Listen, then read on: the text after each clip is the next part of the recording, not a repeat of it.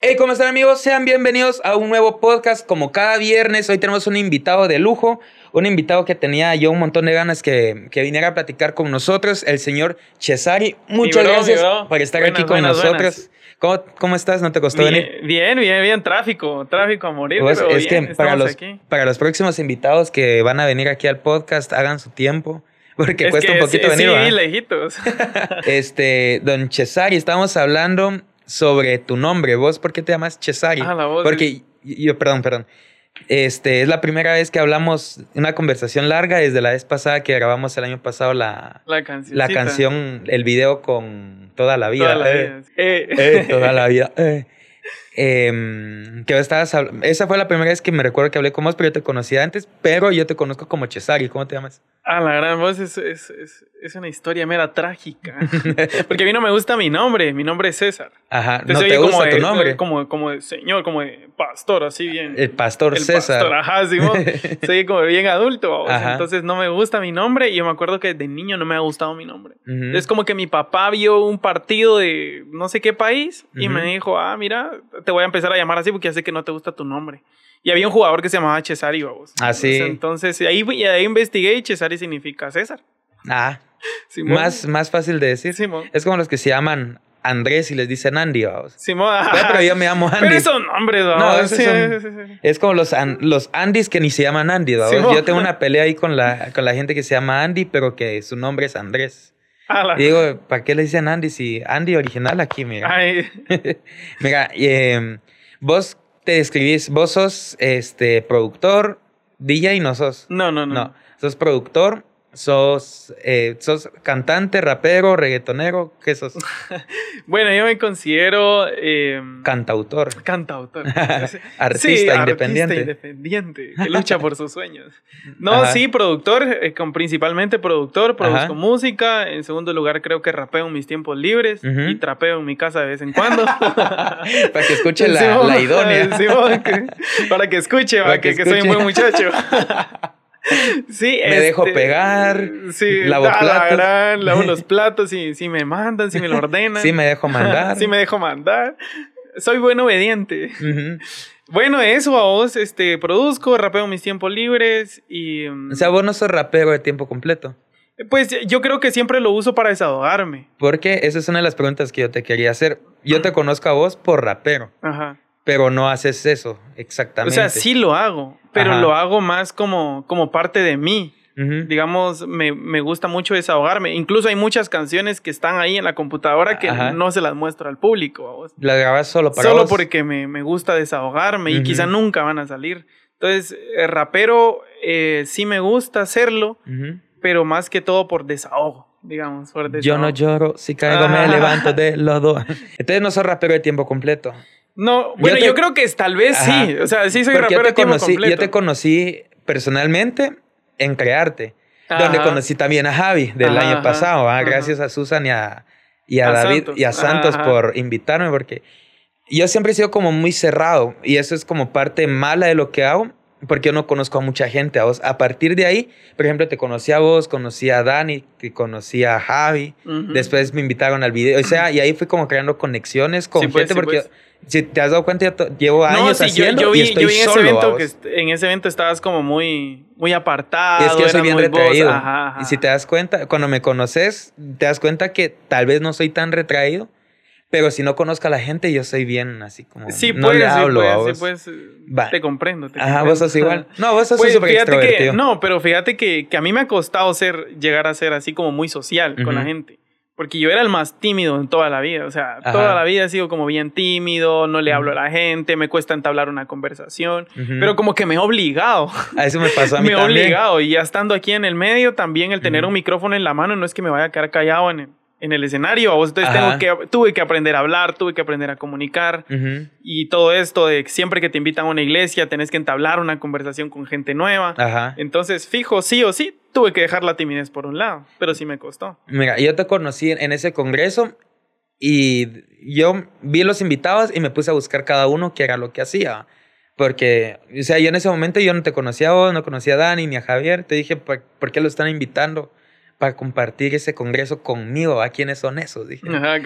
Entonces me puse a ver y a partir de ahí igual yo le decía al Javi la semana pasada que yo me volví fan de Javi, ¿va? me volví fan de vos. Y ahí en Spotify, de las canciones, yo tengo, como eso te hace como que tu lista de las que más has escuchado, vos. Ajá. Tengo que el 2019 y 2020, la- de tuyas, tengo dos canciones que son las más top que yo he escuchado. Igual de qué Danny. Ro y de Danny Y de. Danny Machine. Ajá. Los Danis. Porque los Danis.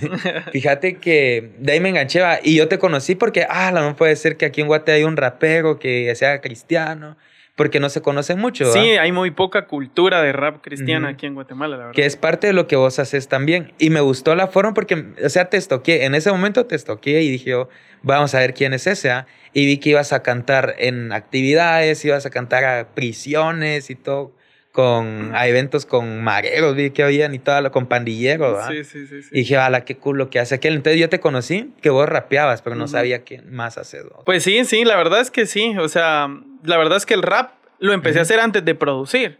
Pero no te niego que son dos partes de mi vida. Aunque son diferentes, me gustan de igual manera las dos. O sea, produzco porque eso es lo que me lleva alimento a mi casa, eso es lo Ajá. que me da de comer. Y rapeo porque me ayuda a desahogarme, a compartir de Dios, a entender a Dios, porque es increíble cómo puedo entender yo lo que Dios me quiere decir a través de una canción cuando te digo que las canciones son solo para mí a veces, ¿verdad? Ajá. Dios, Dios me quiere hablar a través de mi, de mi mismo lápiz. Es, es- Ajá. es- es algo bien loco. Pero lo entendí desde los ocho años, por ejemplo, que cuando intenté escribir, apenas podía escribir uno a los ocho años, ¿va? pero yo me acuerdo que intenté escribir una canción de rap Ujú. Y yo, yo la, la gente se burlaba. Entonces yo ahí vi que, que, que tenía potencial. Años más tarde me di cuenta que si alguien quería frustrar esto, era porque Dios quería hablarme a través de esto. Entonces me di cuenta que en muchos ámbitos de la vida la gente te va a querer frustrar en muchas cosas, pero es ahí donde Dios te quiere levantar. ¿va? Fíjate que yo también hablaba mm, con una vez con yo compro materiales para lo que trabajo en un lugar, ¿va? Y estaba hablando con una muchacha que de repente salió que me conocía y de repente salió a conversación de que te conocía a vos. Ah, qué chido. No te voy a decir el nombre para no quemarla. Sí, sí. y me dijo de que él te- ella te conocía a vos y que vos desde el colegio era tu sueño cantar y que vos habías cumplido el sueño desde que eras desde que estudiabas en el colegio. Ah, la gran, sí, es Fíjate. que, que es que fue algo de chavito. Desde siempre habías sí, querido. desde siempre he querido rapear. Ujú. Y aunque obviamente no soy el mejor, pero siempre lo he tomado como algo que con ganas, ¿me entendés? Siempre Ajá. lo hago con ganas y desde chavito, o sea, desde muy temprana edad yo quería hacer esto y, y no me importaba lo que decían los demás compañeros del colegio, porque No se, se burlaban se burlaban, Ajá. claro. Qué mala onda la sí, gente. vos. se burlaban. Yo me acuerdo que, que lo- los que más se burlaron tal vez fue en, en diversificado, man. O sea, en diversificado, entre básicos y diversificado, yo creo que era donde más se burlaban, que sí, que el rapero, que no sé qué, que, que La nunca gente vas a lograr mala, nada. Sí, se burlaban. ¿Sabes qué es lo peor? Bueno, no sé si lo peor, me retracto. Ajá. ¿Sabes cuál es lo bonito? Ajá. Que ahora me los he encontrado en la calle muchas veces y me saludan y me, y me dicen, vos, qué bueno que te va bien, que Ajá. no sé qué, he visto esto y lo otro. Y yo digo, ¿te acordás que hace 10 ¿Vos te años? acordás que vos te burlaste ¿Te de mí? acordás que me quitaste los panes? ¿Te acordás que, le- que machucabas mi pan con jamón? Simón, Simón, Simón. Vos, qué bueno, qué bonita historia de cumplir lo que querés hacer, ¿va? Fíjate que yo también ser rapero es como uno de mis sueños frustrados. Es que yo he intentado abarcar muchas cosas a lo largo del- de, toda mi vida y es como que paralelo a mi trabajo, yo no me he podido dedicar y no creo que me dedique 100% a hacer lo que hago en YouTube, por ejemplo. Pero como hobby, lo que vos decís, en tus tiempos libres, a mí me gusta hacer todo eso. Pero yo no, yo una canción he escrito eh, propia, digamos, cuando cumplí cuatro años en YouTube e hice mi canción para conmemorar mis cuatro años. ¿va? Sí, ves. Y fue el proceso de empezar a hablar de lo que hacía, tanto. Luego, yo he hecho canciones, pero que son parodias o covers de otras Ah, yo he personas. visto, yo he visto. Ajá, entonces yo agarro la canción original y voy diciendo, este, Redimidos, una, un cover de Redimidos dice aquí tal cosa, entonces yo intento hacer lo mismo y que medio case con lo que él dice. Ajá, ajá. Pero digo otras cosas, ¿no? ¿Cómo le haces vos, y cómo le comenzaste a hacer vos para empezar a escribir tus canciones? Porque cuesta un montón. Yo conozco, que- perdón, perdón, yo conozco un montón de personas que también, y a mí al principio me costaba, y es como que vas cantando y va el ritmo y como que no terminas a tiempo, o la palabra se pasa y no se ve. Ajá. Es que fíjate que, que hay parámetros. Por ejemplo, en el rap existen como cierto tipo de reglas. Ujú. O sea, hay los compases tienen que estar bien marcados y tienes que entender a primeras los tiempos. Porque si no entiendes los tiempos, no vas a poder hacer. Eso es lo que dicen las bateas 4x4. Ah, 4x4, 8x8, 2x2 y cosas así. Va, tenés que entender bien esos tiempos. Porque si no entiendes esos tiempos, no puedes hacer otro tipo de estructuras. Ajá. Y mira, pues el rap significa ritmo y poesía. Eh, si lo traducimos, ritmo y poesía. Eso es el, las letras significan las letras, eso. Ah, ritmo y poesía. todos los días aprende algo nuevo. Eso significa el rap. Entonces, si te das cuenta, tenés que estudiar también la forma de escritura literaria. O sea, no es como algo simple de, ah, voy a escribir una canción que rime con sion todo al final, o sion, sion, sion, sion. Sino que tenés que entender de qué se trata la poesía. Y cuando, y los mejores raperos para mí son los que hacen poesía fuera del rap. O sea, que solo se dedican a escribir libros y cosas así. Entonces, yo creo que desde muy pequeño a mí me, gustó mucho la literatura. Y me gustaba, me gustaba leer, me gustaba em, hacer poemas, me gustaba como ser bien aplicado en mis materias de literatura y cosas así. Y eso me ayudó a mí y me facilitó poder escribir una canción. Y más que todo, como te digo, desde los ocho años estoy intentando hacerlo y todavía no he llegado a lo que quiero escribir, pero desde los ocho años estoy intentando hacer una canción. ¿Y vos disco como tal no has sacado? Fíjate que sí, antes nosotros con Dani teníamos un grupo, éramos cuatro personas, pero no éramos cristianos al 100, va. O por lo menos yo no era cristiano. Eh, Dani siempre ha sido cristiano. Entonces, con este grupo sacamos cuatro discos, si no estoy mal. Y pues cantábamos eh, fuera de, la iglesia, obviamente. Después de eso, saqué un solo disco, nada más, un solo disco que fue ya en mi etapa de conversión. Saqué un EP, que es un disco corto, y hasta ahí. Pero no está en Spotify. Eso no. Yo, lo he buscado, te he buscado en Spotify. Creo que sí, el primer disco que tengo sí está en Spotify. Ah, sí. Sí está en Spotify. Lo voy a buscar bien, bien. Se llama Apologético. Ah, sí, tenés razón, sí, ya lo escuché. Ajá, se llama Apologética. Y después saqué un EP cortito, como de cinco temas, que se llama Contigo. Fíjate que eso es parte de lo que me gusta y lo que decimos como que lo de la poesía. Porque hay una canción, esa, en, en ese disco creo que está donde vos vas como contradiciendo parte por parte ideas que van en contra de los cristianos, algo así, ¿va? Pero no me recuerdo. Precisamente la canción de Apologética. así se llamaba. ¿Y esa cómo te la, cómo te inspiraste a hacerla? Fíjate, fíjate que yo, yo, había escrito una canción que se llamaba Apologético. Eh, pero hablaba de cosas muy sociales, porque en el rap es muy, el rap es muy social. Entonces hablaba de las cosas de la vida y no sé qué, pero de la nada, literalmente estando en el baño. yo estaba en el baño como pensando como todo, como, todo, buen ser humano. Como todo buen escultor, la escultura de Miguel Ángel. yo estaba pensando y de la nada yo sentí como fuera, fue, fue una de las primeras veces que Dios me habló a mi vida directamente. Entonces yo sentí que algo en mí me decía, esa no es la canción apologética. Tienes que escribir otra. Vos estás hablando de temas sociales. Yo estaba hablando de temas sociales. Como de pobreza, de pandillas o algo así. Sí, digamos, o sea, por, por decírtelo, cosas así. Personas revolucionarias porque la apología es como defender la fe De, de, en base histórica, científica y bíblica. Entonces yo hablaba desde una perspectiva social, personajes no cristianos que han defendido la fe cristiana. Y cosas así, me metía muchas cosas. Entonces yo pensando en el baño dije, esto no es. Si yo quiero ser cristiano, yo tengo que hablar de cosas que se viven en el cristianismo. Entonces precisamente como en una hora más o menos, me senté y empecé a, escribir. como nunca. Creo que esa es una de las canciones que he escrito más rápido y, y, la escribí como nunca y es una de las canciones que actualmente todavía me retan a mí mismo a ser un cristiano. ¿Y eso hace cuánto fue? Eso fue hace cinco años y medio. Ah, sí es bastante. Cinco años y medio. Vos, pero si pueden los que están escuchando este podcast, búsquenlo, Apologético de Cesari. Yo cuando lo escuché, sí, pero sí se, sí se nota, por ejemplo, un cambio de calidad entre esa, ese disco y lo que ahora haces.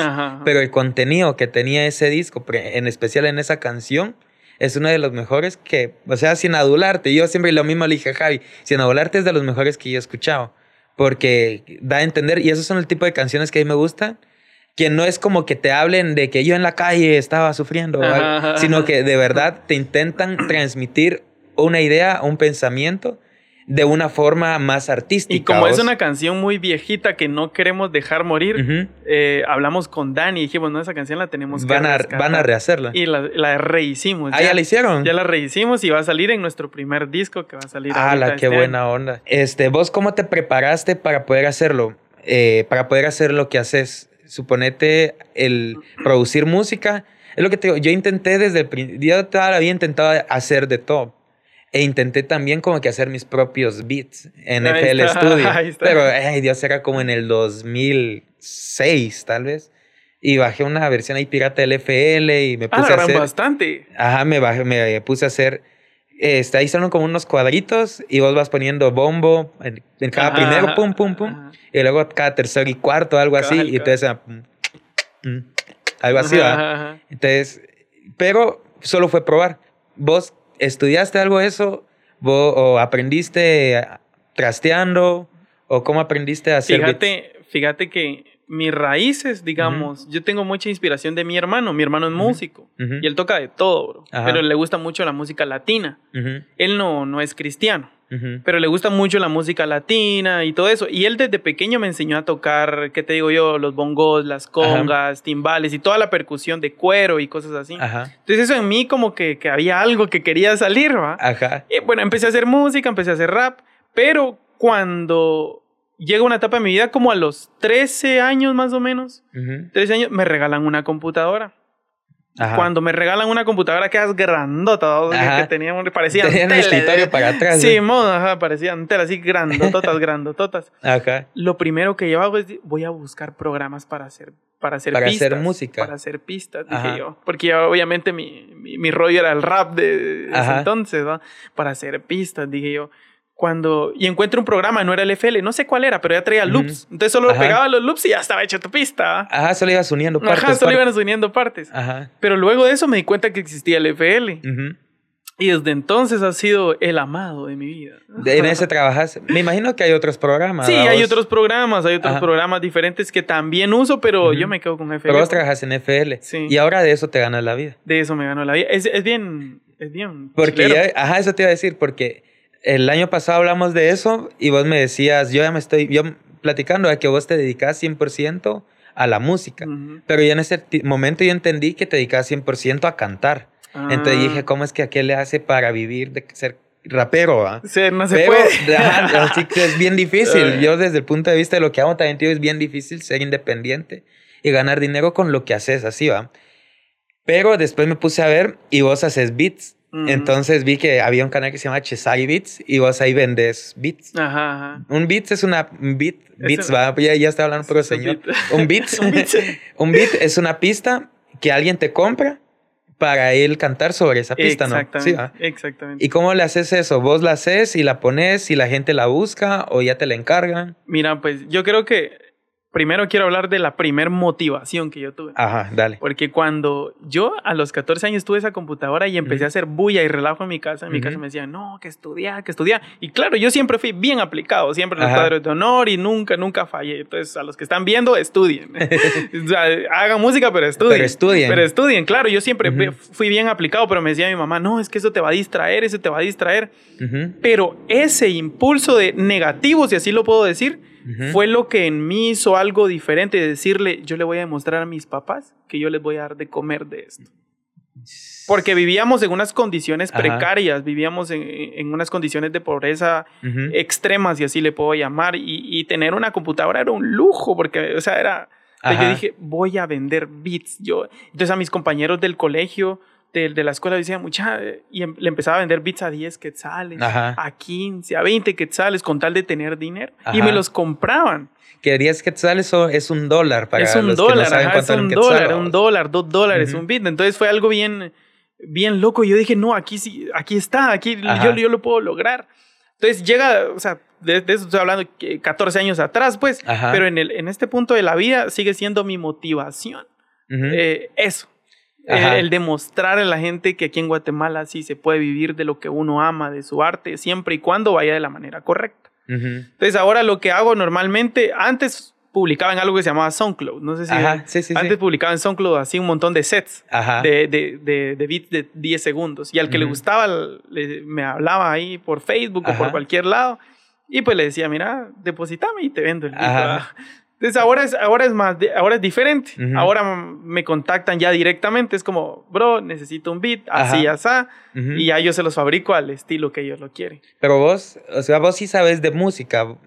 ¿Vos qué instrumento tocas? ¿Tocas Fíjate teclado, que- tocas Fíjate que toco piano, Ajá. pero así súper básico. acordes Súper- generales? Sí, acordes generales. Sí, no es que te como- vaya a fluir. Es como la teoría musical Sí, necesaria sí. para Lo poder- necesario, lo Ajá. necesario. No es que te vaya a ejecutar un instrumento, así te vaya a hacer un solo de guitarra, no. Me cuesta. Me gustaría y siempre trato de hacer tiempos para aprender, pero es mentira.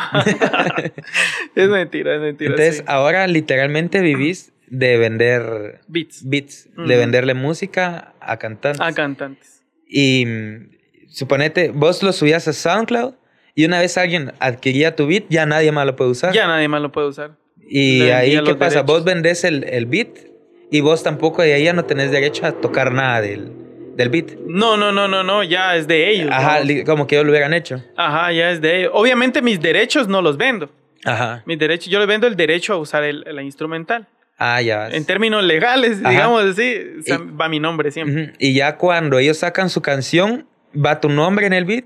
¿O ya sale esta es la canción de fulanito artista? Depende. Ajá, o, pero no se menciona tu nombre, como para vos hacerte promoción a través de ese. Fíjate que depende. Ujú. Porque yo creo que a veces conviene y no conviene.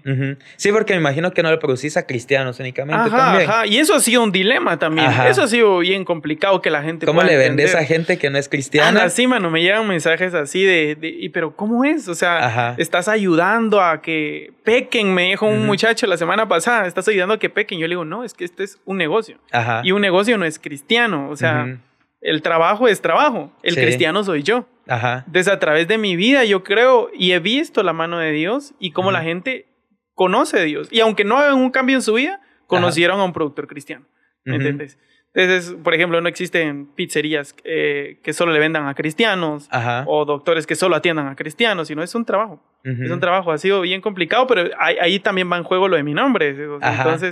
A veces conviene y a veces no conviene. Sí, no, no es como que digan, así como los, los reggaetoneros que de último mencionan los créditos de todo. en ¿a el vos? rap casi no se da. Eso no se hace. En, en el rap casi no se da. ¿Reggaetón también producís? También. Sí, también. Ah, antes no me gustaba el reggaetón. Ajá. Mira, pues cuando era niño sí me gustaba. cuando me metí a la cultura del rap, el rap me dijo, no, reggaetón. Es que como que chocan, Ah, va a llegar el punto en el que rap y reggaetón no, no, se llevan. no se llevan. ¿no? Ujú. Es- son enemigos, Ajá. así, titanes, vamos. No, no, no, nada. Ajá. Pero actualmente sí me gusta. Sí me gusta y sí produzco reggaetón. No mucho, pero sí lo hago. Ajá. Entonces, para vos es mejor decir que no te mencionen 100%, pero ¿cómo le haces vos entonces para que te conozcan? Porque Ah. si no dice así como Héctor y Tito, Dios la bendiga, y de último decía, Ay, ay, ay. Goldie en la pista, no sé Ah. qué. O, o Wisin y Yandel que decían DJ Blas, no sé DJ. Black. Ajá. Que ellos al final decían quién le hizo su pista y la gente conocía a, a DJ Blas, a DJ no sé quién, que les había producido su canción, pero porque lo mencionaban, ¿cómo es que te conocen Yo creo a que, vos? que ahora ha cambiado un poquito el método. Ujú, Y ahora las redes sociales visuales te ayudan mucho. ujú. Y antes, porque no teníamos Instagram, nosotros necesitábamos escuchar el Ajá. nombre de alguien y, ay, ¿quién será este? Quiero que me produzca. Ajá. Pero ahora creo que se va como... Como, como Héctor, ya me acordé que decía Héctor, decía Looney Tunes Noriega. Ah, Looney Tunes. Noriega. Sí, Pero era porque tenían que mencionarle. Sí, ¿sí. Entonces ahora yo creo que se va así como los chismes del barrio, así como cuando la cuadra uno hace esto y ya todo el mundo lo sabe. Ajá. Es así, yo creo que es así. es ahora, como de boca en boca. Exactamente. Yo creo que más eso me ha funcionado a mí, no tanto Ujú. que me menciones, sino más de boca en boca. ¿Quién te produjo esa canción? Le dice otro rapero, otro rapero. Ajá. Me imagino que están así como en su habitación. ¿Y Ujú. quién te produjo esta canción, amigo? Ah, Cesari, tienes que llamarlo. Llámalo al teléfono. Cesari Beats. Cesari Beats. A la orden. A la orden. Sí, yo creo que más así de boca en boca porque siempre llegan conmigo. Mira, bro, le trabajaste a tal amigo y me Ujú. dijo que me contactara con vos. Y es más que todo eso porque últimamente casi no es que me mencionen al final de sus canciones. Y dentro de eso es que mm, vos has hecho canciones para gente que no es de Guatemala porque no le producís solamente a guatemalteco, ¿no? Porque vos me estabas contando que tenías que venir esta semana o algo así porque te ibas de viaje a Colombia. Ajá, ajá. Y ahorita te vas y a qué vas a trabajar, a producir igual a Colombia. Fíjate que mi otra faceta Ajá. es que a mí me apasiona mucho el evangelismo y utilizo todas estas herramientas de arte, Urbano y no urbano, para llevar la palabra de Dios. Entonces, en Colombia ha sido un país que de verdad me ha, me ha abierto las puertas como no tenés idea. Me ha abierto las puertas como no tenés idea y allá aprendí mucho de lo que yo hago aquí en Guatemala, sinceramente. Ajá. Entonces, por ejemplo, cuando yo fui allá, recién siendo cristiano, yo vi que el pastor que me recibió era rapero, mano. O sea, el pastor de la iglesia general, ya adulto, ya con su familia, con sus hijos de mi edad casi que, era rapero. Yo como, ¿existe ¿Qué pasó aquí? Cuando veo su iglesia, era un skate park. O sea, tenía su templo y en el patio de la iglesia era un skate park. Y yo dije, ¿qué está pasando aquí? O sea, que sí puedo usar mi talento para llevar la palabra de Dios. Y el pastor me decía, sí, es que yo dejo entrar a toda la gente que practique skate park, pero con una condición, que se queden al servicio. Y ahí evangelizo, me dice. Entonces empecé a conocer gente que, que, estaba loca por el evangelio. Yo dije, ¿qué es esto? Yo esto lo tengo que intensificar en mi país. Y entonces allá en Colombia siempre ha sido como una formación y a eso voy que es parte de lo que haces. Yo vi que tenés, no sé si es tuyo o si es entre varios, es una organización, una página o un movimiento que se llama Zona de Guerra. Zona de Guerra. Ajá, pero eso es tuyo. ¿Qué es lo que haces ahí? Fíjate que antes de ser cristiano, un amigo mío, que ya no es cristiano lamentablemente, me dijo, vamos a hablar de Dios. Y yo le dije, me gustaría hacerlo. Y fuimos a una escuela. Y cuando fuimos a una escuela a hablar de Dios, yo vi cómo cómo Dios me respaldó no siendo cristiano y vi a más de mil niños y jóvenes llorando porque les dijimos un Dios te bendiga, o sea, no teníamos la experiencia de nada, solo dijimos Dios los ama, Dios te bendiga. Y todos los niños resultaron llorando y yo dije, ¿qué es esto? Y entonces con él, él es grafitero, entonces él pintó un mural en, el, en, la escuela y todo eso. Yo quiero ponerle un nombre, dije esto. Entonces nos llamábamos Operación Mateo 28. Operación Mateo 28. Luego de eso, pues me dejó, me dejó ¿Qué es lo que dice Mateo 28? Eh, Mateo 28, 19, y hacer discípulos y bautizarlos en el nombre. La gran comisión, digamos. Exactamente. Entonces, eso era, ¿va? Cuando yo me vuelvo cristiano, me doy cuenta que puedo utilizar estas herramientas. Pero estaba como solito, ¿va? Entonces, yo empecé a llamar a mis amigos, amigos, amigos, a mis mejores amigos. Hablemos de Dios en los buses. Empezamos a hablar de Dios en los buses. Pero se iban, iban y venían, iban y venían. Entonces, conocí a un chavo que es grafitero, cristiano de aquí de Guate. Esos son los que pintan en, en así como ahí en la Atanasio Jesús, en grandote. Fíjate que él no, él es otro level. Pero. Él es otro level. Él se llama Busser. Ajá. Busser es otro level. Él, ha dado clases en la universidad. Ah tienen diplomados avalados por universidades de graffiti, mm. eh, pertenece a varias organizaciones internacionales. Y vi que él tenía su familia, su esposa, sus hijos. Ya sea, no es cualquiera que se pone a pintar una pared. ¿o no, no, no. Y él tiene, tiene un colectivo que se llama Guategraf. Y los tres son cristianos. Ah. Entonces, cuando yo le comento a este mi amigo, le dije, mira, necesito que me ayuden. Y ellos me empezaron a ayudar a, pintar murales en, en, los eventos que yo estaba haciendo. Entonces, yo le dije, mira, necesito un nombre. Y llamé a todos mis amigos y amigos de diferentes iglesias. Llamé a amigos de, de un montón de, de, denominaciones que me dijeron, yo quiero entrarle, yo quiero entrarle. Entonces necesitamos un nombre, muchachos, busquémosle un nombre. Entonces mi amigo me dijo, yo por lo que vos has estado haciendo, yo siento de parte de Dios que esto se tiene que llamar zona de guerra. Zona de guerra porque literalmente estás yendo a la zona donde Dios te va a dar muchas batallas y donde vas a ganar batallas. Ajá. Entonces, él le puso este movimiento. y ahora te puedo decir que Zona de Guerra soy yo, también es como mi otro nombre. Zona de Guerra soy yo y mis mejores amigos. Mis mejores amigos que deciden ir conmigo a evangelizar a, todos lados. A todos lados, a donde sí, Dios van, a, van a, lugares bien marginales. Sí, vamos a áreas rurales, a, barrios bien marginales, marginales a, lugares complicados, a donde regularmente las cuatro paredes no llegan. Ajá. Entonces, entendemos que nosotros somos iglesia y nosotros como iglesia vamos a esos lugares a hacer iglesia. Fíjate que eso es bonito porque hay dos partes del cristianismo. A mí me gusta esta parte de decir, es que ser cristiano es cool y que usar ropa de marca y así, y se ve bien cool en Instagram, vamos. Es decir, es un estilo de vida bien cool. Pero está la contraparte de las personas que no pueden acceder a ese estilo de vida cool porque están en lugares donde es peligroso. Entonces, a veces, por este lado del cristianismo en el que muchas personas tal vez nos enfocamos más o estamos, no llega a ese tipo de personas, cosa que vos sí haces, porque es muy difícil, por ejemplo, hacer que una persona de un lugar así súper marginal llegue a una iglesia en zona 10, en zona 15, en donde todos llegan en carro y así va. Pero es más fácil hacer llegar el Evangelio, eh, las buenas nuevas, a través de música, a través de festivales, a través de actividades como las que vos realizas. Claro, no, y yo he entendido que como dice la palabra, esto es un mandato. Pablo decía, a mí no se me preguntó si quería hacerlo o no, se me ordenó. ¿Qué gano con esto? no gano nada, dice Pablo, gano satisfacción. Ajá. Entonces, cuando yo me doy cuenta de esto y yo digo, ¿qué está haciendo la iglesia? Y de eso es lo que habla Apologético, la canción, ¿qué está haciendo la iglesia? Tenemos que utilizar esto como herramienta. E, es bien erróneo y es bien errado decir la música es mi ministerio. El ministerio, porque la música no es un ministerio. El ministerio está en mí. y la música es, una herramienta. Entonces yo dije, tengo que utilizar estas herramientas para ejercer el ministerio evangelístico. Entonces fue cuando nosotros empezamos a salir y, por ejemplo, cómo, cómo hacer que una pandilla entera llegue a una iglesia. Es, es casi imposible que vos lo mires en una, en una iglesia. O sea, que mires a 20 pandilleros entrando a una iglesia juntos, es imposible. No pueden moverse de su territorio por las, por las divisiones invisibles. Entonces dijimos nosotros con mis amigos, no, vamos a ellos. Y juntamos a la pandilla y le hacemos un evento solo a ellos. Cuando termina el evento, ni cuenta se dieron y le hicimos un culto. ¿Me entendés? Entonces es eso, le hicimos que música, que graffiti, que esto, que skate, que lo otro, y al final les predicamos, los ministramos. Ay, ¿qué es esto? Fue un culto. Uy, ¿qué pasó aquí, muchachos? ¿Qué pasó?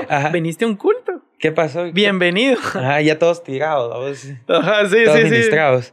Este, mm, entre todo lo que haces, ¿nunca te ha pasado algo que te haya asustado en, en los lugares de que visitas? que haya habido un problema con algún grupo o algo así. Sí, yo creo que muchas veces. Ajá. Aquí en Guate tengo varias experiencias. Eh, voy a contar una así rapidito. Este, estaba en, en, una parte de Misco que no voy a mencionar para que no se, que no se sientan señalados. bueno, en realidad todo En realidad todo Misco. eh, neto. Cuidado ahí, su policía, ¿dónde está? Ah, hicimos un evento, hicimos un evento y montamos un, un show grande, ¿va? Y vinieron amigos míos de Colombia, de Estados Unidos, de República Dominicana. Hicimos un concierto así con tarima y todo en una calle bien transitada pero nadie se paraba a ver, mano. O sea, yo miraba que pasaba la gente, pero nadie se paraba a ver. Ajá. Yo estaba preocupado. Al final terminamos el evento, se paró un muchacho en una motocicleta, a él fue el único que le dimos el concierto, un concierto para una persona. Ajá. Cuando terminamos el concierto dije, bueno, yo estaba muy decepcionado humanamente hablando, yo le dije, Señor, ¿por qué no vino nadie? Si hay mucha gente, ¿por qué no se acercaba la gente? En mi corazón de humano.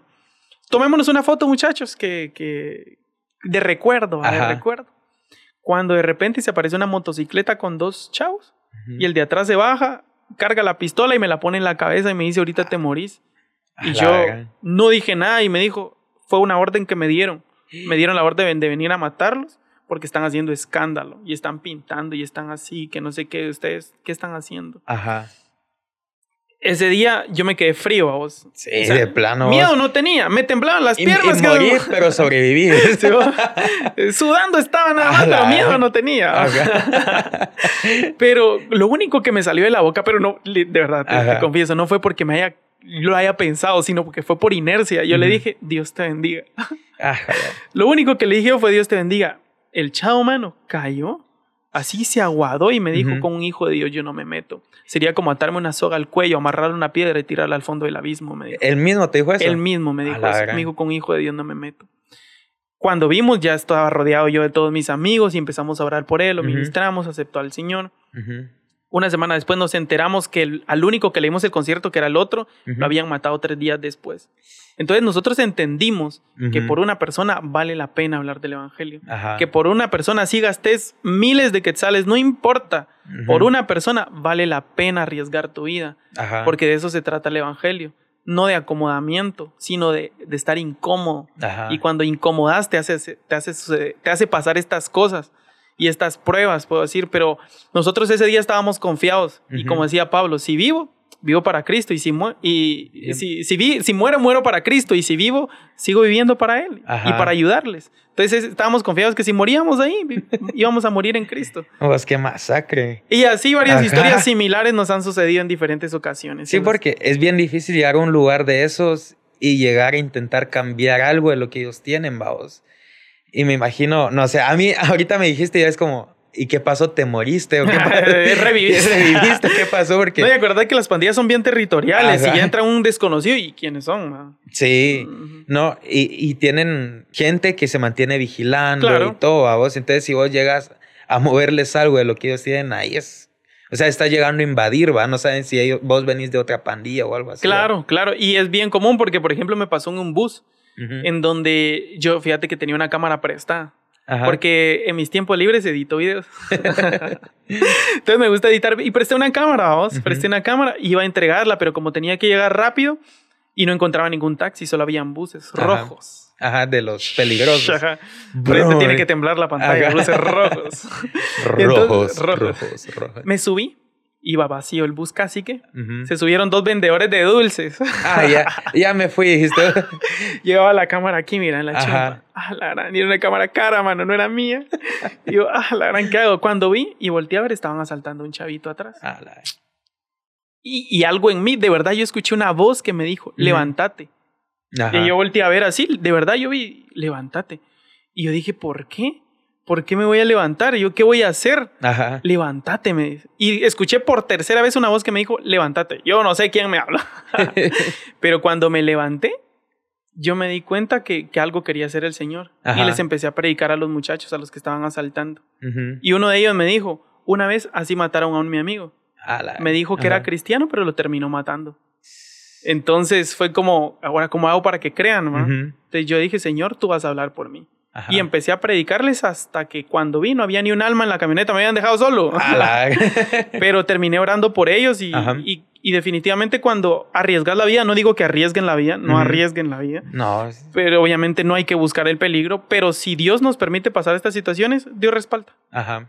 Y ahí está Dios. Y pase lo que pase, es Dios. Vos te subís a predicar en los buses y todo eso. Vos sos de los que dicen, esto es un asalto. Esto es eso es lo que... a matar así. Eso es lo que decía antes, antes de que Cristo me cambiara. pero hoy salí de la cárcel. Yo podría quitarle sus pertenencias, pero ahora vendo dulces. ahora les traigo las buenas nuevas. Sí, no. Yo lo que te digo, hasta uno platicar directamente con la persona es que uno entiende la magnitud de lo que Dios hace con personas así como vos, así como Javi el año pasado, la semana pasada. Este, vos también le producís a Gueto, que es otra de las cosas que yo he observado de vos. Pero que Gueto no es cristiano vos. Ajá, Y, pero él estuvo en unas batallas de, ¿cómo se llama esto? De improvisar. ¿Cómo ajá, se llama? sí, de, de, improvisación. Sí, así se llama. de freestyle. Ah, de freestyle, ajá. ¿Y vos, pero ya lo conocías a él o vos lo acompañaste o cómo es que vos Fíjate que has ido con la carrera? empezó a ir a la iglesia y él estaba yendo a una iglesia. Entonces llegó conmigo hace como unos tres años y medio que quería grabar su disco. Dijo, pero no me alcanza porque él rapea en los buses para ganarse la vida. Entonces me dijo, no me alcanza. Bueno, págame, dalo por pago, le dije. Y me empezó a pagar así un montón de fichas, me llegaba. Entonces empezó a pagarme así y yo vi como las ganas que él tenía, pero nunca podíamos concluir un proyecto. Nunca, nunca, nunca. Él siguió yendo a la iglesia, a la iglesia, a la iglesia, pero sucedió algo en la iglesia que lo decepcionó.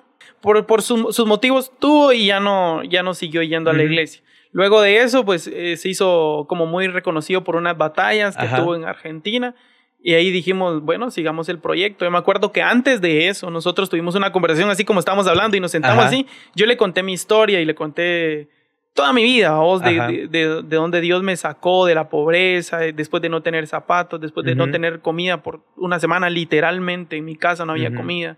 Y él me contó su historia, que venía buscando una mejor vida desde, desde Livingston aquí a la capital, que tampoco tenía donde vivir y no sé qué. Nos contamos nuestra historia y él me dice, te prometo que si alguno de los dos crece, los dos nos vamos a jalar, me dijo. Y no nos vamos a soltar, me dijo.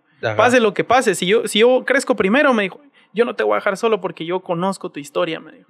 Y lo mismo, fue como una promesa de amigos. se dieron el dedo, el dedo meñique, Pinky Promise. Simón, fue una promesa y tal cual sucedió así. Ajá. Él tuvo oportunidades con otros productores y cosas así, pero me dijo, no, con vos quiero trabajar.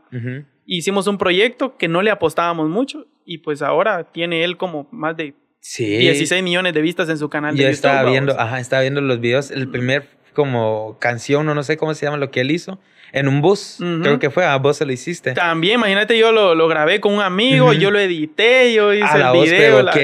No, es que él tiene, ese, ese gueto tiene talento para hacer lo que hace.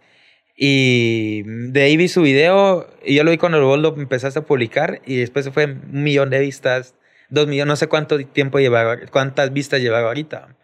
Pero, o sea, sí que es como, él creía vos que es como tu proyecto más grande, no proyecto tuyo, sino a quien vos le producís más, más masivamente, digamos. Yo creo que actualmente sí. Ajá. Aunque en su momento, en, en otras etapas de otros grupos que no voy a mencionar nombre, también, también se dio oportunidades así que, que me dieron eh, un poquito de renombre dentro de los mismos cantantes. Ajá. Entonces, pero actualmente sí, yo creo que ese, es mi proyecto como más grande. ¿Vos sí que se siente llegar al punto en que vos le producís una, una pista a una persona? Vos producís la pista, grabás voces también y todo eso. Vos producís la canción completa. ¿Y qué se siente llegar al punto de que una canción tuya que vos hiciste, que vos grabaste, se vuelva famosa y vos no aparezcas en ella? Yo creo que, que se trata de, de satisfacción. Sigue siendo satisfacción. Ajá. Y de tu enfoque. Porque ¿cuál es tu enfoque? Por ejemplo, yo como cristiano, mi enfoque no es ser famoso. Y aunque no es mala la fama. no, porque si sos famoso, más gente te mira y más gente escucha. Claro, pero mi enfoque no es ese. Entonces, digamos, si alguien reconoce que yo la hice, mano, qué genial. Pero yo me siento contento. y, por ejemplo, Gueto lo sabe, yo me siento contento de ver cómo se mueve su música y aunque no aparezca mi nombre y todo eso. Eh, pero él también es como, no, mano, yo quiero que aparezca tu nombre. Ajá. Yo quiero que aparezca tu nombre. Entonces trata de poner mi nombre siempre para que miren. Pero es, es, bien chilero, es como una nueva etapa también en mi vida de productora actualmente. Ya, también estaba viendo, contame vos, hace poco subiste una foto donde estaba Robinsky y estaban, creo que los apóstoles del rap, creo que estaban también, ¿no? Sí, te, sí. Yo creo que fueron fotos separadas, pero sí, sí. Pero sí, vos los conoces a ellos, trabajaste con ellos alguna vez. Que cuando yo no era cristiano, Rubinsky vino a mi casa. Ah, ¿en serio? Simón, ¿Y él vino a dar un concierto a una, a una iglesia era la primera vez que él salía del país, de su país. La primera vez que salió del país fue aquí a Guatemala. Y vino a dar un concierto precisamente aquí en Villahermosa. Entonces, eh, él se quedó en mi casa como 15 días. Y en esa etapa pudimos conversar, hicimos canciones juntos, que están en YouTube, pero no voy a decir los nombres porque teníamos otro nombre. hicimos canciones, este, le produje, le produje una canción. Y desde entonces tenemos una amistad. Ah. Y con Apóstoles del Rap hicimos un evangelismo en Jutiapa. El año antes de la pandemia. El año antes de la pandemia hicimos un evangelismo en Jutiapa, montamos unas rampas de motocross, montamos skate, montamos una tarima y evangelizamos a, todo el mercado que estaba ahí. Pues es que los proyectos musicales, de producir eso, quieren tiempo. Ah, quieren tiempo. Porque igual yo la semana pasada hablaba con Javi de la canción de Quique Pavón que salió ahorita, que él le grabó el video hace un año y la canción llevaba tiempo antes de grabar, o sea, se tardó más de un año en que se grabó, se produjo y salió. imagínate el disco que tenemos con Dani, lo venimos grabando desde hace un año y medio. Ala, sí, qué montón. Y descartando temas, volviéndolos a hacer, volviéndolos a grabar y así. Y en eso, entre ver qué canciones salen y qué, y qué canciones no, hay canciones tuyas que se quedan ahí en stand-by que después vas a sacar o, de una vez las das por perdidas. Yo creo que las damos por perdidas casi que ¿Y qué haces con eso? Porque a mí me da tristeza. Yo video que grabo en lo que hago, video que yo tengo que subir porque, o sea, siento que está mi esfuerzo ahí, siento que le puse ganas, entonces yo siento que tiene que salir. Lo que nos pasa a nosotros con Dani es que siempre queremos dar más. Es como, no, esa canción no da lo suficiente. Ajá. No, no, no. Y, cuando vemos atrás es como, está bonita, pero hagamos algo mejor.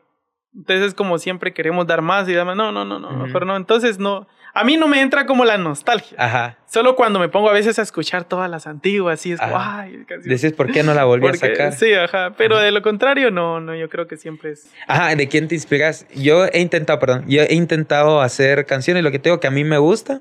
No me considero que sea bueno escribiendo. Pero sí considero que por lo menos si hago que casen, yo no sé de esos de ritmos de 4x4, de 6x8, de no sé qué. Pero sí considero que sé hacer que case en el ritmo de la canción. mercado, a 6 por 10. 3 por 10, los calcetines. Pero eh, eh, sí considero que sí logro hacer de que las canciones, las palabras casen con la, con la canción, ¿va? con la pista. Ajá. Pero te, yo me inspiro y de lo que te digo, la semana pasada también hablaba de que qué tan bueno es inspirarse en personas que no son cristianas. Yo toda la vida me inspiré de Vico, sí. Porque Vico, sí, yo desde pequeño lo escuché. Claro. Luego, Todos creo que luego me entró una, y es mi gusto culposo, dirías, no cristiano, que a mí me, inspira, no me inspira, me gusta cómo lo hace Residente. Entonces hay una canción donde él habla y le tira a un, otro cantante donde dice, eh, tú no sé si lo has escuchado, donde dice, este cantante no se ha enterado que 6 por 8 son los tiempos en, un Eh, ah, porque Residente rapea distinto. Ajá, ajá. ¿Vos de quién tomas inspiración? Porque si yo fuera rapero y yo te dijera yo tomo inspiración. Qué bueno que tocaste ese tema, porque para muchos ha sido un dilema cuando yo les cuento. Número uno, Vico sí. Creo que todos los raperos se han inspirado en Vico sí, en algún momento. Eres el, el papá de Ajá, el papá de los pollitos. Ajá. Y yo no soy un pollito. yo ya soy un gallo. no, no, no. Este, sí, Vico sí en primer lugar. Ajá. Pero no sé si esto se va a censurar. No, hombre, dale, dale. Si no lo editamos. Pero yo siento bien ilógico cristianos, raperos, que hablan más de ego, de su flow, de bendición, que de lo que tienen que hablar. Entonces, es bien contradictorio, pero me edifica más una canción social de alguien que dice ser no cristiano que una canción cristiana. Sí. Entonces, cuando yo escucho raperos cristianos, y fíjate que con mis amigos he hecho comparación, pongo un rapero cristiano, X, y pongo un rapero secular, con un buen mensaje. Ajá. Y pongo, y en rapero cristiano, que mi flow, que tengo a Satanás bajo mis pies, que eh, el pecado no puede conmigo. Y yo así como, ¡ah, qué puchica! Jesucristo! el pecado no puede conmigo, que este, mi flow no lo cambian, que esto, que esto, que el otro, que el otro. Y ellos, ellos, ellos, ellos, soy yo, yo, yo, yo, yo, yo, yo, yo. ¿Y Cristo? Escucho al rapero secular y veo que habla de hay que cambiar de pensamiento, hay que ayudar a la gente, hay que hacer obras sociales, hay que ayudar, hay que ayudar al prójimo, amarlo, hay que no ser tan enojados, hay que dejar de mentir. Y el rapero secular me termina ministrando más.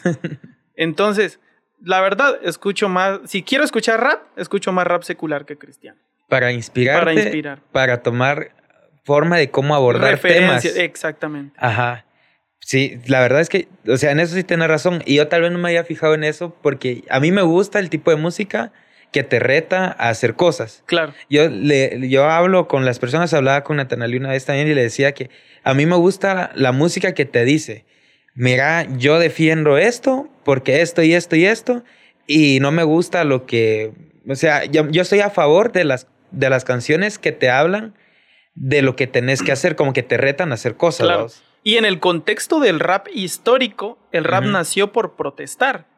O sea, la esencia del rap es protesta. Entonces, por, por, eso miras a todos los raperos que están diciendo esto, esto y esto, y hay que cambiar esto. Independientemente si su ideología es verdadera o errónea, están tratando de cambiar algo. El rap cristiano no.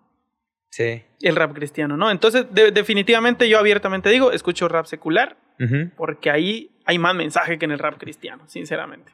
Vos, ¿eso cómo afecta tu forma de ver eh, tu ministerio? En decir, si vos escuchás rap secular con mensaje, ¿cómo le haces vos para no caer en eso mismo? Y mantenerte enfocado en sí, mantener tu mensaje cristiano. Yo creo que, en primer lugar, no es que, no es que sea mi hobby escuchar rap secular. Solo es si yo quiero escuchar algo. Ajá. Eh, en segundo lugar, me gusta más escuchar otro tipo de música, adoración más que todo. Ajá. Adoración o estar viendo... O sea, vos no consumís rap con, al tiempo completo no. Ajá. Al tiempo completo no. Sí lo escucho, porque sí me gusta escuchar los sonidos nuevos, le pongo atención. El rap gringo muchas veces por escuchar los sonidos que ellos están más adelantados que nosotros, escuchar las nuevas tendencias y todo eso. Pero si algo para llenarme quiero, música de oración al 100%. Música de oración. Entonces yo creo que ese balance me mantiene en que el, en el rap, como su esencia, me enseña a protestar y la palabra de Dios de la mano me dice lo que hay que decir. Entonces eso lo como que lo convierto y digo, bueno, en el cristianismo así tiene que ser. Y la, de las últimas preguntas, ahorita que se faquea, ¿tenés novia o no tenés novia? ¿Estás disponible o qué? pueden salir unos signos de interrogación aquí arriba. que estás en proceso, ¿ah? Así como un ese ese es mi tema favorito ahora, vos. Porque ahora me gusta dar consejos. Ah, está ahora ya de la experiencia. aquí habla mejor que aquí. La, la experiencia, la experiencia. Bueno, no, estamos en proceso, estamos orando, estamos eh, pidiéndole a Dios dirección antes de dar un paso, como te comentaba, atrás de, atrás de micrófonos. Atrás de micrófonos y de cámaras, sí, estamos orando. Yo creo que es algo bien importante. Y yo le decía a ella que yo en mi vida había estado en esta situación. O sea, te soy sincero. O sea, en mis antiguos noviazgos, yo desde el inicio sabía que no. O sea, yo sabía que no. Y, y el único noviazgo cristiano que yo tuve, la chava no era cristiana. Ajá. Desde que la voy a convertir, la lleva a la iglesia. Y nunca se convirtió. Entonces, el único noviazgo que yo tuve dentro de mi cristianismo, eh, fatal, fatal, fatal, fatal, fatal, porque obviamente no estaba alineado a los planes de Dios. Ajá. Entonces, nunca había estado como en una etapa de orar, de ver qué sucede. que es como lo más bonito a vos, porque vos sentís la, la parte de... Y, y, qué bonito es estar solvente delante de Dios, diciéndole, Dios, soy tu hijo, cuál es la dirección correcta, vamos. Entonces, como hemos hablado y como ayer hablábamos con unos amigos, estamos preparados para el no y para el sí. Y así como eso, ¿cómo vos sentís que toman la parte de lo que vos haces de, por ejemplo, que no tenés un trabajo común? sino que te andas, de lo que decía, va, de los festivales, que andas produciendo. ¿Cómo, ¿Cómo visualizas esa parte para más adelante? Ah, va. Mira, pues yo creo que, que sinceramente he logrado, con, he logrado tener una base. Una base en donde yo veo una estabilidad que no tenía antes. Una estabilidad y gracias a Dios, Dios me ha demostrado que Él me respalda económicamente en todo lo que hago. No te puedo decir que tengo lujo ni nada de eso, pero la palabra de Dios se cumple y me dice que tengo lo necesario. Y cuando vos haces las cosas dentro de la voluntad de Dios, Él no te va a dejar solo. Lo que sí es complicado es que la persona que esté con vos entienda este tipo de chance. Ajá, que, te tenga fe a vos. Que te tenga fe. Entonces, cuando encontrás a alguien que te tiene fe, como en mi caso, es como, ¡hala, qué chilero se siente que, que crea! Ajá. Que crea, que crea. Ahorita compré algo material, vamos. Ayer compré algo material. Y veníamos en el camino hablando de eso. Y me dice, me, me, me, llega que hayas comprado eso porque nunca te he visto darte un lujo. Ajá. Siempre andas pensando en, tu mamá, andas pensando en, en los niños que viven contigo, en la casa, siempre andas pensando en la luz, en el agua, en el teléfono, en el todo. Ajá. Entonces, ah, pues gracias a Dios mi mamá ahora vive de los bits. y no Te lo dije, te lo dije, mamá. Hola, mamá.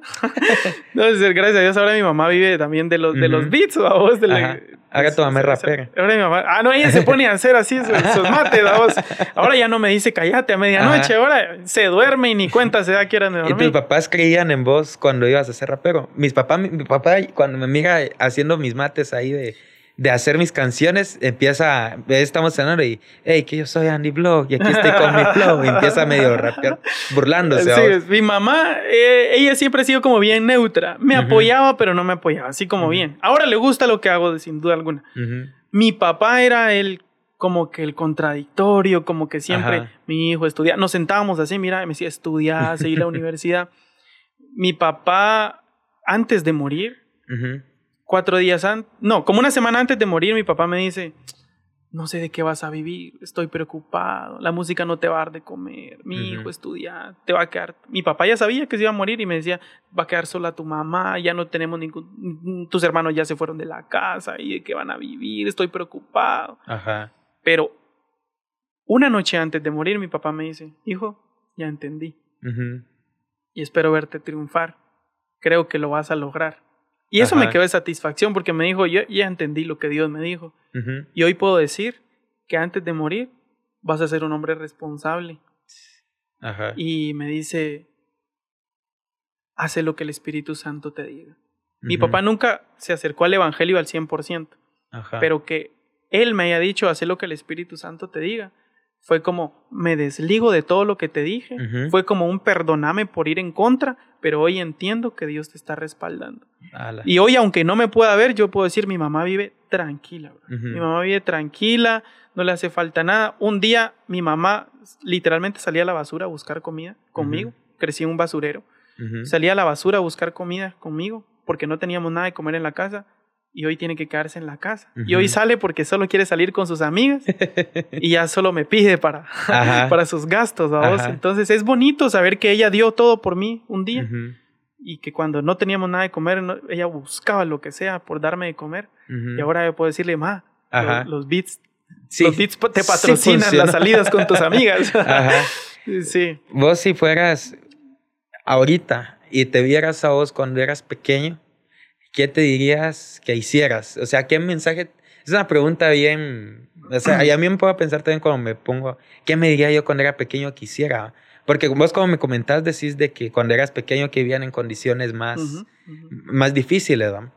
¿Qué le dirías al, César, al César, al Cesarito de cuando era pequeño y que, que tenía las dificultades que tenía? Que confiara en Dios. Porque el Cesarito de pequeño llegó a dudar muchas veces de la existencia de Dios y se preguntaba, ¿por qué si existe un Dios de amor? Hay un niño que no tiene zapatos. Porque si existe un Dios de amor, estoy recogiendo basura. Porque existe un Dios de amor, mis compañeros de comida son perros, ratas y cucarachas, literalmente. Porque si existe un Dios de amor, tengo un papá violento. Porque si existe un Dios de amor, hay mucho alcohol y problemas en mi casa. Yo le diría al Cesarito que confíe en Dios y que no dude de su existencia. Porque la tardía confianza en Él fue lo que retrasó muchas cosas en su vida. ¿Vos cuántos años tenés? 28. 28.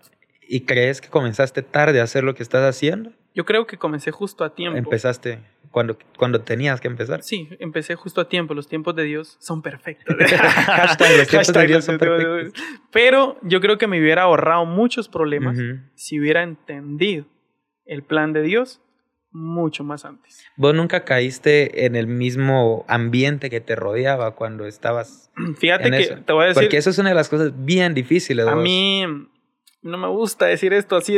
Yo siempre que cuento mi testimonio le digo apaguen sus celulares porque no me gusta. Si querés esto lo editamos. No, no, no, no. Pero voy a decir algo que, está bien. Lo voy a decir por primera vez. Así enfrente de una cámara. Y yo me acuerdo que cuando llegó una etapa como de la preadolescencia, yo dije yo quiero ser como mi papá pero para hacerle el mismo daño que él ha hecho a mi familia. Yo llegué al punto de pensar, yo quiero golpear la cara a mi papá y quiero hacerle daño físico. Eso, o sea, eso para mí fue como una etapa de de rebeldía bien fuerte, pero automáticamente el angelito, el que tenemos aquí, el diablito y el angelito, el angelito me dijo, hey, eso es diferente. Entonces eso en mí decía, no, no, no, yo tengo que cambiar la historia de mi familia, yo tengo que ser diferente, yo tengo que demostrarles, yo tengo que... O sea, creo que era Dios hablándome y, y, y, trayéndome hacia Él con cuerdas de amor. Sutilmente me estaba trayendo a Él con cuerdas de amor y me decía, tienes que ser diferente. Y aunque yo no lo había escuchado, él me decía, tenés que ser diferente. Y eso, las ganas de hacer música, las ganas. Hay un dicho en el hip hop que dice, el hip hop me salvó la vida. Eso lo dicen los raperos. Pero yo creo que Dios, a través del hip hop, me salvó la vida. Y Él me dio esa herramienta para desahogarme y eso fue el impulso que, que yo tuve para poder hacer un cambio en mi familia. Sí, porque al final el talento que tenés, yo escucho unos podcasts y hay una frase que me gusta, que, que él menciona que dice que, que, se llama la desventaja del privilegiado, que se llama la desventaja del privilegiado, que significa que el que toda la vida tuvo de todo, muy difícilmente logra sobresalir como alguien que tuvo carencias de las cosas que no tenía. Por ejemplo, a vos eso mismo que tenías adentro te hacía desahogarte para poder hacer canciones, para poder hablar de lo que a vos estaba pasando y ahora es querer convertir a las personas que, que te escuchan, ¿va? Eso mismo te impulsó, cosa que tal vez no hubiera sido así si hubieras tenido la infancia diferente, por ejemplo. Yo le doy, ahora yo le doy gracias a Dios, man. O sea, yo entiendo el propósito, yo le doy gracias a Dios porque ahora puedo disfrutar un plato de frijoles. Yo disfruto un, plato de arroz con, con queso, frijoles, o sea, yo lo disfruto porque sé que un día no hubo y que ahora es un privilegio tenerlo. Y que así como nos decían las mamás cuando éramos chiquitos de que en África los niños están... no, aquí en Guatemala hay gente que está pasando por eso. Y eso me impulsa también con zona de guerra a llegar a esos lugares donde no tienen alimentos, donde no tienen educación, donde de verdad no conocen al Dios que nosotros vivimos y solo les han hablado de cuatro paredes, a llevar ese tipo de evangelio que ayuda, no solo que se habla, sino ese evangelio que da amor y no solo que dice que ama.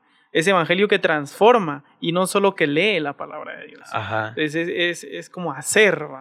Eso también me impulsa a mí. Yo creo que si hubiera nacido con privilegios, no estuviera aquí. Ni fuera cristiano, tal vez.